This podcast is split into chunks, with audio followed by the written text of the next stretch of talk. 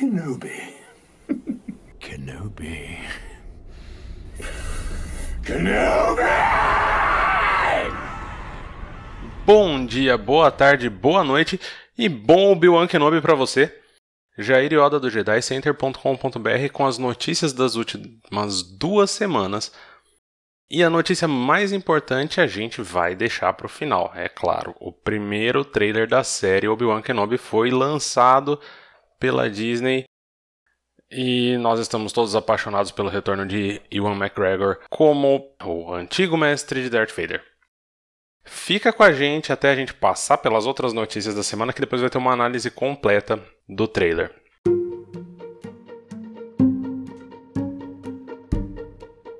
Para começar as notícias dessas últimas duas semanas, vamos começar com uma notícia muito interessante para a gente que é brasileiro que normalmente não recebe tanta coisa assim. A editora Universo Geek anunciou o lançamento de mais um livro da série High Republic ou da Alta República. Eles estão usando a marca High Republic no Brasil. Se você olhar aí no histórico um tempo atrás no anúncio de High Republic, eu fiz um episódio inteiro sobre ela. Mas para você que é fã de Star Wars e nunca se aventurou além dos filmes e das séries ou dos jogos, a editora Universo Geek ela colocou em pré-venda esse livro, que dessa vez é Na Escuridão, ou Into the Dark no original em inglês, que é da autora Claudia Gray. Eu confesso que eu ainda não li esse livro, estou esperando o lançamento, vou comprar a edição brasileira, porque se a gente comprar a edição brasileira, a gente sabe que a gente recebe atrasado, mas se a gente comprar a edição brasileira, eles trazem mais. Se a gente não comprar, eles não vão trazer. Mas eu estou muito ansioso por esse livro porque a Claudia Gray é uma das melhores autoras do novo cânone. Ela já escreveu coisas que você consegue comprar aqui no Brasil, Leia, Princesa de Alderaan, Estrelas Perdidas e Legado de Sangue. Todos esses livros são muito bons. E um dos meus favoritos, contando o cânone antigo e contando o cânone novo, Master and Apprentice, que não saiu no Brasil ainda, que é uma história de Obi-Wan Kenobi e Qui-Gon Jinn, e que semana para isso. A parte boa é que esse livro, Na Escuridão, ele se passa ao mesmo tempo que Luz dos Jedi, que foi escrito por, pelo Charles Soule, que é o primeiro livro lançado que se passa nessa época. Então você pode simplesmente começar por Na Escuridão, que está lançando agora, e depois você lê o resto, porque ele se passa ao mesmo tempo do primeiro livro que foi lançado, você não precisa ler o primeiro livro. A notícia completa está lá no site do Jedi Center e a gente tem link para esse livro e para os outros três livros da Claudia Gray na mesma matéria, que se você quiser comprar qualquer um dos outros, tá lá. E se você comprar pelo nosso link, você ajuda o podcast e ajuda o site a se manter vivo.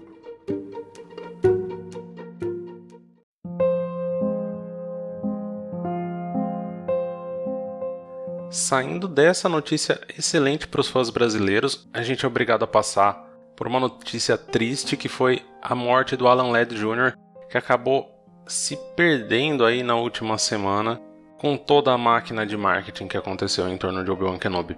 O Alan Ladd Jr. ele faleceu no começo de março, aos 84 anos, e para ser bastante sincero, ele merecia mais espaço nesse episódio, não fosse o tempo que a gente vai tomar falando do trailer. Se você não sabe quem ele é, eu confesso que eu mesmo demorei para ligar o nome à pessoa quando eu vi a notícia. O Alan Ladd é talvez a segunda pessoa mais importante na história de Star Wars, porque sem ele Star Wars não existiria. Talvez apenas o George Lucas seja mais importante que o Alan Ladd Jr.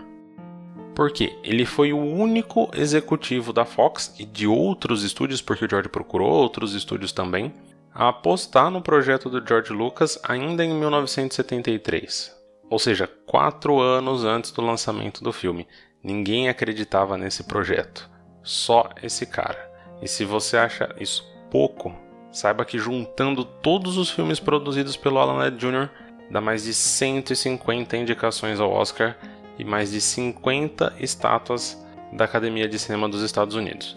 É claro que a gente pode discutir a qualidade de, das escolhas da academia, mas você não faz, você não consegue 150 indicações e 50 vitórias por nada.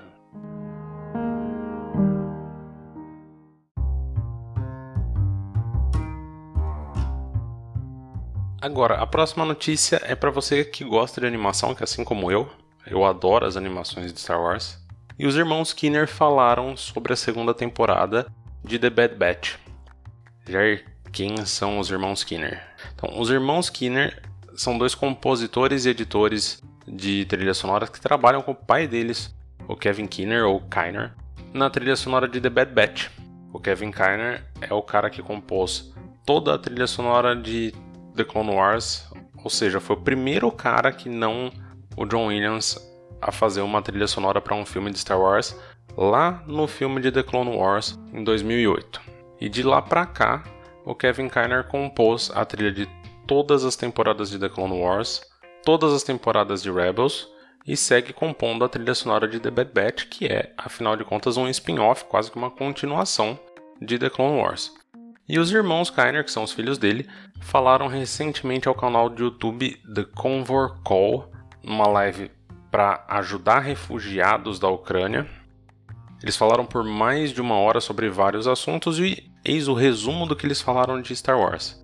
Eles estão trabalhando na trilha sonora da segunda temporada de The Bad Batch já há algum tempo, sendo que a temporada já estava sendo desenvolvida mesmo enquanto eles estavam compondo para a primeira temporada. Isso é super normal em termos de animação, tá? Não é como uma série live action o ritmo de produção é completamente diferente e é muito raro que séries de animação sejam compradas pelos estúdios com menos de duas temporadas. Eles soltaram alguns pequenos spoilers que são uma quantidade não especificada de tempo vai ter se passado entre a primeira e a segunda temporada, então quando a gente voltar a ver o Bad Batch, a Omega estará mais velha do que a gente viu ela na temporada inicial. Essa temporada vai levar os espectadores de volta ao planeta Kurosan, onde as músicas que os Kainer falaram que estão compondo são políticas no ar. Embora a gente não saiba se essas cenas com essas músicas políticas no ar se passam ou não em Kurosan. E a segunda temporada da série vai ter um elenco bem maior do que a primeira. Talvez uma outra coisa muito legal que eles mencionaram aqui é sobre o fato de eles estarem compondo para uma série animada que ainda não foi anunciada. A fala foi o seguinte: é um ponto em que a Lucasfilm e a Disney estão nos dando uma orquestra completa para cada episódio, e é um projeto muito especial. Algumas pessoas ótimas estão envolvidas e somos realmente privilegiados por fazer parte disso. E provavelmente já falei demais. A gente imagina que tenha realmente falado demais, e o site Star Wars News Net especula que essa série que eles falaram possa ser uma série chamada Tales of the Jedi, ou Histórias do Jedi, em uma tradução que eu mesmo estou fazendo, que não foi anu oficialmente anunciada, mas que teve o logo vazado de material interno da Lucasfilm no final do ano passado, ou que seja para uma animação também ainda não anunciada, feita pela Icon Creative Studio, que é um estúdio de animação computadorizada, ou seja, CG tipo Rebels, Clone Wars, etc., que já trabalhou para Disney em Helena de Avalor, The Rocketeer e Monstros no Trabalho, que são três séries que, caso vocês queiram, vocês podem ver no Disney Plus, embora eu não tenha visto nenhuma delas. Essa série em particular, produzida pela Icon, ela foi descoberta na verdade através de um anúncio de posição de trabalho dentro da empresa apenas cinco dias após o vazamento do logo de Tales of the Jedi. Então é possível que o que a gente pensa que são duas séries, uma chamada Tales of the Jedi e uma outra sem nome produzida pela Icon, sejam a mesma série. Lembrando que isso é só especulação. E também lembrando que às vezes coisas são produzidas e não são lançadas. E eu tô falando aqui, por exemplo, de Star Wars Detours, que nunca foi tirada da gaveta mesmo tendo mais de 40 episódios produzidos.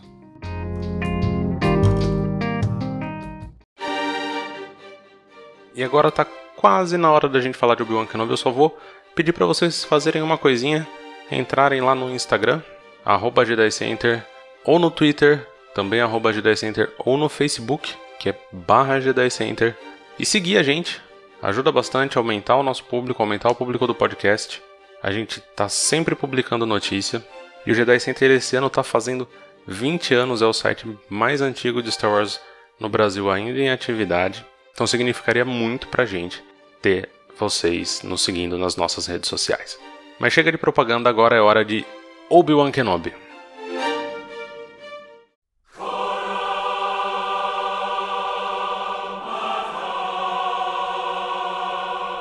Vamos começar em ordem cronológica das coisas que foram acontecendo. No dia 9 de manhã, a revista Entertainment Weekly, que pelo que eu entendi, tá deixando de ser revista, essa talvez seja a última edição impressa da Entertainment Weekly, que vai se tornar apenas um website, estampou Ewan McGregor com sabre de luz ligado como Obi-Wan Kenobi na capa da última edição que sai agora em abril. A capa tá sensacional, eu não tenho nem o que falar da capa. E no mesmo dia eles lançaram as primeiras oito imagens da série.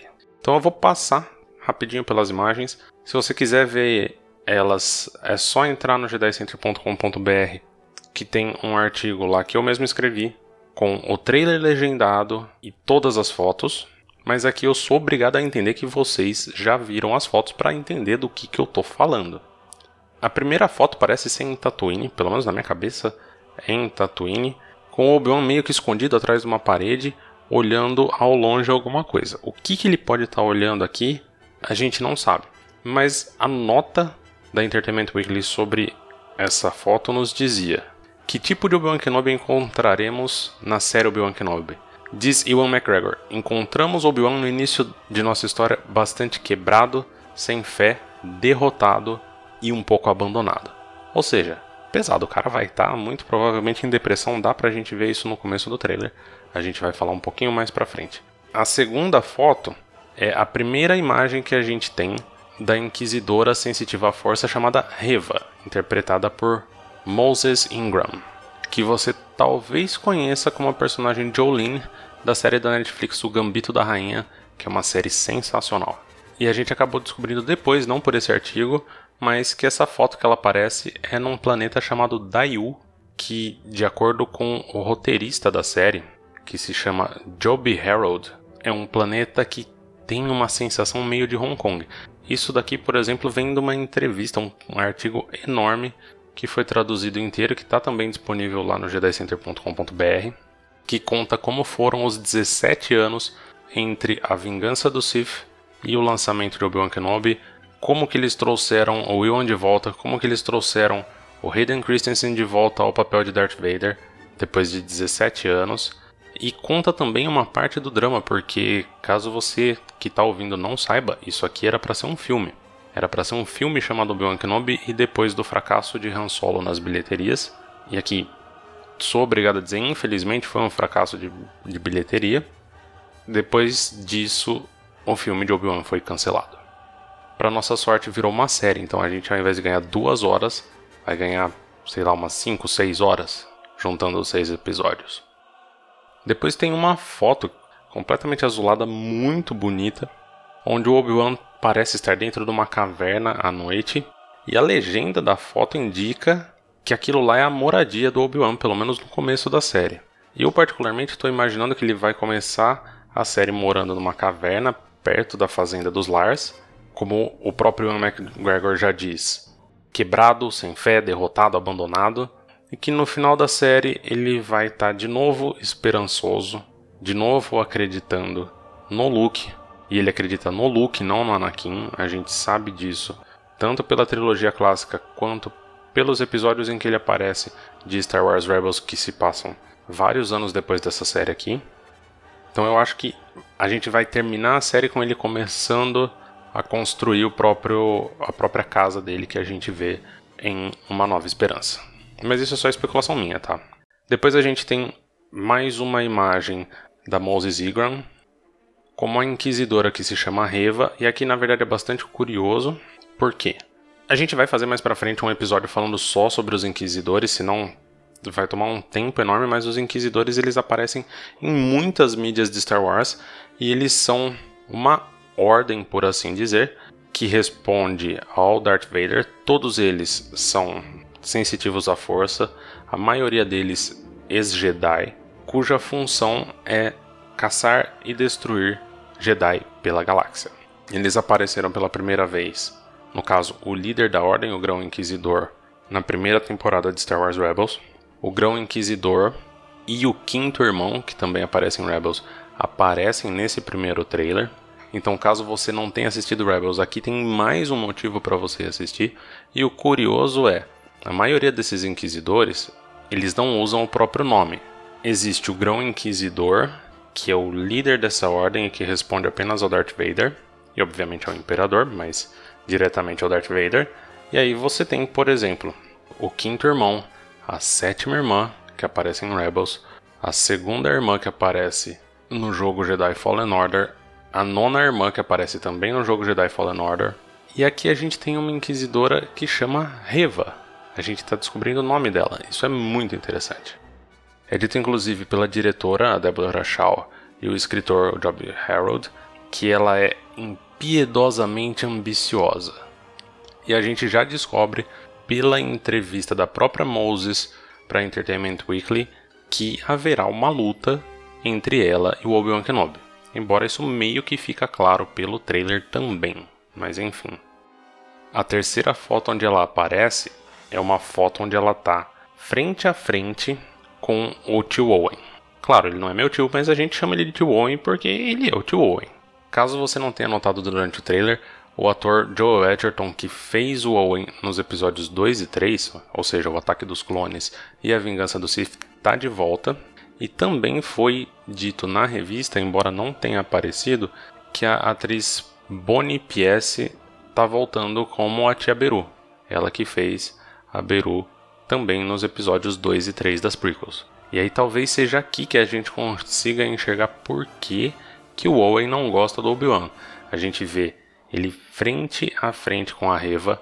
Tem cenas desses momentos nos trailers e pode ser que ele culpe o Obi-Wan por trazer essas pessoas próximo do Luke.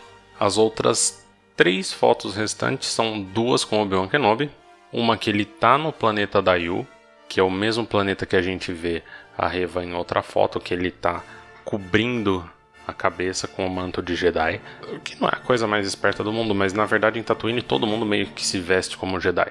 E a outra é ele em Tatooine, dando carinho ou comida pro Iopai dele, que é um animal que a gente já viu várias vezes em Tatooine ao longo dos filmes. Eu inclusive espero que esse Iopai seja uma fêmea chamada Ru, R-O-O-H. Por quê? Porque essa era a Iopai que o Obi-Wan tinha no livro Kenobi, que é um dos últimos livros do antigo cânone e que é sensacional.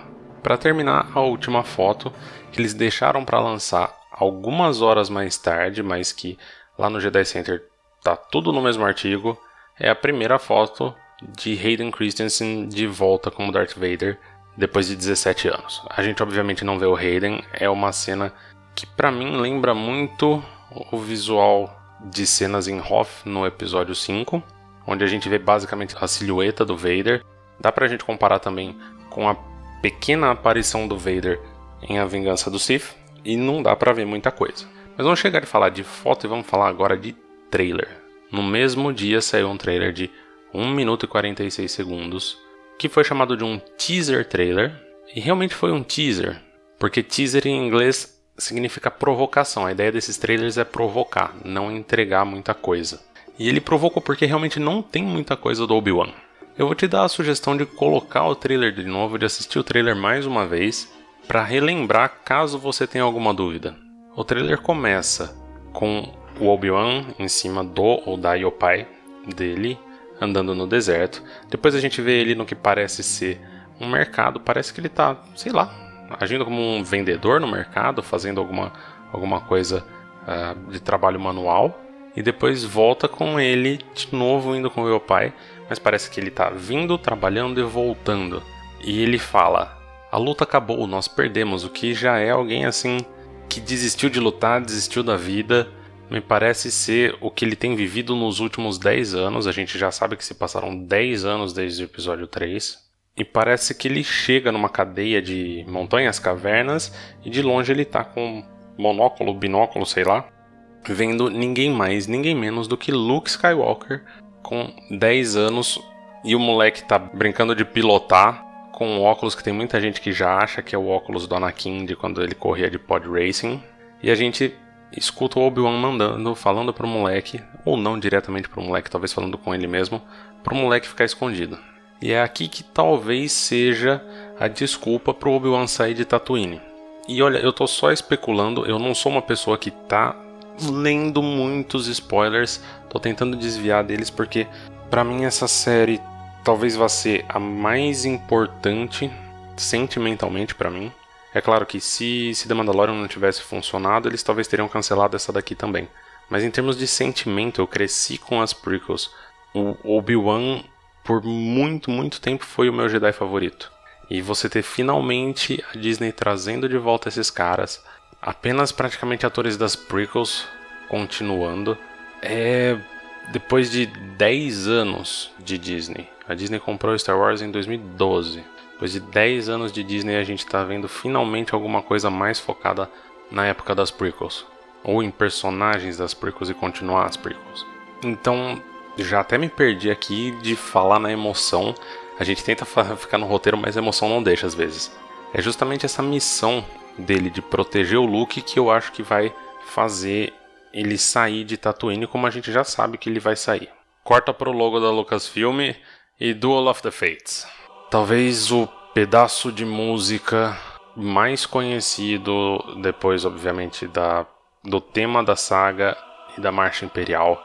Uma puta de uma composição do John Williams foi de arrepiar. Ver isso pela primeira vez foi de arrepiar. E aí a gente tem uma nave, provavelmente imperial, chegando no forte do Inquisidor, Forte Inquisidórios, Inquisitórios. Eu não sei como é que vão traduzir isso, mas enfim, no Forte Inquisitórios, que é a sede da Ordem dos Inquisidores. E cara, tá igualzinho a Jedi Fallen Order. Eu zerei Jedi Fallen Order faz, sei lá, um mês. Eu tô com isso muito na cabeça. Tá igualzinho. E aí, enquanto isso, a gente vai escutando a narração, que a gente ainda não sabe, mas é do Grão Inquisidor, falando que o segredo para caçar Jedi é paciência. Esses caras estão caçando Jedi faz 10 anos. E quando ele termina essa frase, a gente vê ele. Se você assistiu Rebels, você deve ter, como eu e a maioria da internet, achado ele baixinho e gordo, bastante diferente dos Pauans, que é a raça, que é o nome da raça do Grão Inquisidor, que a gente viu em A Vingança do Sith. Os Pauans são nativos de Utapau, que é o planeta onde o Obi-Wan teve a batalha final contra o General Grievous. E aí a gente já vê que o Grão Inquisidor está em Tatooine também, ou seja, pelo menos dois Inquisidores vão atrás do Obi-Wan em Tatooine, que é o que faz eu acreditar que ele vai sair de Tatooine para que os inquisidores sigam ele. Aí a gente tem uma cena do Obi-Wan num trem, ônibus, sei lá, chegando em uma cidade. O Star Wars Newsnet colocou hoje que a gente vai finalmente ver Anchorhead, que é uma cidade, uma localização citada no episódio 4 que a gente nunca viu. A gente chegou a ver a Tosh Station, que é onde o Luke queria ir no episódio 4, a gente viu ela recentemente em O Livro de Boba Fett e ela fica fora de Anchorhead, fica próximo de Anchorhead, mas a cidade de Anchorhead a gente nunca viu. E poxa, vai ser a quarta cidade de Tatooine que a gente vai conhecer, o que já é mais do que muito planeta. Mas as séries de Star Wars adoram Tatooine, né? Três séries, as três se passando boa parte em Tatooine. O Grão Inquisidor continua. Os Jedi não conseguem mudar quem eles são. A compaixão deles deixa um rastro. O código Jedi é como uma coceira ele não consegue evitar onde ele está. E nesse momento do onde ele está, a gente já está com uma cena do Grão Inquisidor usando o que o fandom carinhosamente ou não tanto apelidou de sabricóptero, que é um modelo de sabre que gira sozinho e que todos os inquisidores usam em todas as aparições dele em todo o cânone, e ele está falando girando o sabre para alguém. Só que em todo esse período, e na verdade esse cara tá certo, aconteceu muita coisa no trailer, em todo esse discurso. A gente tem uma cena no Forte Inquisitórios abaixo d'água, porque a maior parte do prédio é abaixo d'água, com pelo menos três inquisidores, incluindo a Reva. Aí a gente vê uma cena que parece ser uma pessoa enforcada em Tatooine, e aí a gente vê o tio Owen no fundo do que parece ser a continuação dessa cena, encarando justamente a Reva que está apontando o sabre de luz para a multidão. Então, assim, ela chega muito perto dele. E ele conseguir esconder que ele tá com Luke Skywalker, o filho do Darth Vader, o cara tem que ser muito foda. Temos cenas da Reva no planeta da Yu, basicamente a mesma cena da foto, só que em movimento.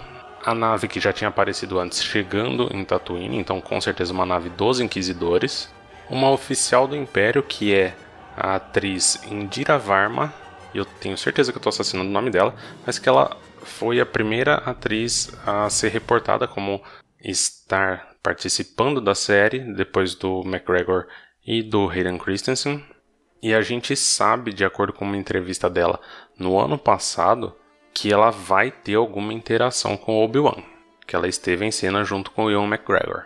Aí a gente tem uma outra inquisidora andando por, pelo mercado, no que parece ser novamente o planeta Dayu, e o que parece ser do outro lado, um pouco longe, está o Obi-Wan com a cabeça encapuzada, olhando de volta. Essa inquisidora não teve nome revelado, mas acredita-se que seja a atriz Simone Castle. E a gente não tem muito mais informação do que isso, na verdade, sobre essa inquisidora. Aí a gente corta para um droid mais alto que Stormtroopers e que eu tô apostando que vai ser o K2SO dessa série.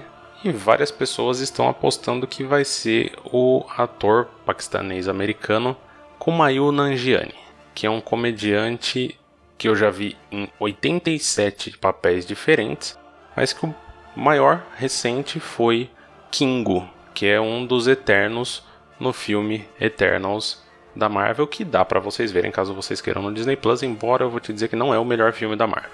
E aí a gente vê o que parece ser a Reva pulando, saltando prédios também de novo no planeta Dayu.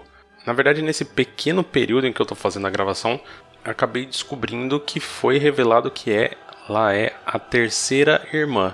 Então, isso aumenta. Por que, que a gente sabe o nome dela se a gente não sabe o nome de vários outros inquisidores? Será que ela vai se juntar ao Obi-Wan na batalha contra o Vader? Será que ele vai conseguir fazer ela voltar para o lado da luz e talvez por isso ele crie esperanças? E aqui literalmente sou eu viajando de improviso em cima do roteiro que eu fiz para esse episódio. Então não levem a sério. E finalmente chegamos no final da narração do Grão Inquisidor, com ele girando o sabre de luz. O Inquisidor ele é feito nessa série pelo Rupert Friend e pelo que a gente pode perceber, ele talvez apareça só no começo. Eu estou imaginando que talvez no primeiro episódio, segundo no máximo, junto com a terceira irmã, mas como nas imagens de Dayu já são outros inquisidores e a gente sabe que Dayu acontece depois de Tatooine por motivos óbvios, eu tô entendendo que ele vai deixar essa perseguição nas mãos de outros inquisidores. O que faz sentido, já que, spoilers de Rebels, o Grão Inquisidor é destruído, é morto cerca de 5 ou 6 anos depois dessa série do Obi-Wan Kenobi. Então não daria para ele ser o principal inquisidor. Já que falamos de Dayu, o trailer segue mudando agora para Battle of the Heroes, que é outra trilha sonora foda e que eu acho muita sacanagem. Nenhum filme das prequels ter sido nem indicado ao Oscar e na boa, as trilhas sonoras das sequels não são tão boas quanto as das prequels. E todas as das sequels foram indicadas. Enfim, a gente corta de novo pro planeta Dayu, onde vem o quinto irmão que é um inquisidor que já apareceu em Rebels com alguns Stormtroopers. Aí a gente tem o que parecem ser duas cápsulas de escape. A terceira irmã pulando na frente de alguém tentando fugir em Tatooine, ela e ligando o sabre. Seguida por uma mão de inquisidor ou de inquisidora, provavelmente da terceira irmã, vendo uma pichação, uma marcação do símbolo da Ordem Jedi numa parede que já parece ser do planeta Dayu.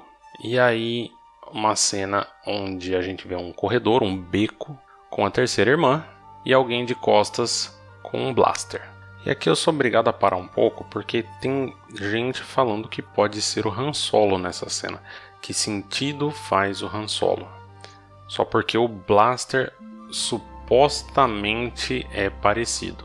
Aí eu fico assim, pasmo, porque não faz o menor sentido num trailer onde a terceira irmã tá perseguindo o Obi-Wan, ela cercar o Han Solo num beco. Mas já teve coisa pior. Já teve gente na internet falando que o personagem aparentemente careca que está enfrentando o Grão Inquisidor é o Mace Windu. Porque tá fácil de enfiar o Mace Windu nessa série, né? Eu detesto jogar água fria no na cabeça de outras pessoas, mas pelo amor de Deus. Aí uma troca de tiros que eu vou chutar que deva ser com o Obi-Wan, uma explosão de algum lugar e um monte de pássaro verde saindo, parece papagaio, tanto de ou tanto de maritaca que tem aqui no interior de São Paulo, onde eu moro. E aí a esperança sobrevive. Vemos Obi-Wan Kenobi no deserto e corta pro logo. Acabou o trailer. Acabou o trailer e eu não vejo a hora de chegar 25 de maio. Então, para resumir o trailer, a gente não viu muito do Obi-Wan. A gente viu mais cenas dos Inquisidores. Nós fomos apresentados ao Grão Inquisidor, a terceira irmã, ao quinto irmão e um quarto Inquisidor. A gente já viu que eles estão seguindo muito bem o que foi apresentado nos quadrinhos e no jogo Jedi Fallen Order sobre o Forte Inquisitórios. A gente já viu dois desses Inquisidores indo para Tatooine chegando muito perto do Luke a ponto de me dar agonia e que é muito provavelmente essa proximidade que vai fazer o Obi-Wan sair de Tatooine e ir para Dayu. Eu não acho que a gente vai ficar só em Dayu. Acho que talvez seja o primeiro planeta para onde ele vai fugir. A gente tem promessa de umas cenas muito tensas com o Owen Lars e a diretora, a Deborah Shaw, que é a diretora de todos os episódios e que dirigiu alguns episódios de The Mandalorian, falou na entrevista para Entertainment Weekly que ela agradece o George Lucas por escolher o Joel Edgerton para interpretar o Tio Owen. Então a gente pode esperar uma carga bem dramática dele nas aparições dele a gente viu um droid que Star Wars sem droids é uma coisa muito. Eu não vou dizer que é muito estranha, mas é bastante incomum. Pelo menos era até The Mandalorian. Mas aí substituíram um droid por uma coisinha fofa chamada Grogu. Mas quem a gente não viu foram o já citado Kumail Nanjiani, o Oshie Jackson Jr. e o Benny Safdie. A gente sabe que o Kumail Nanjiani vai ser um aliado do Obi-Wan Kenobi e que ele vai se sentir intimidado pelo Obi-Wan Kenobi.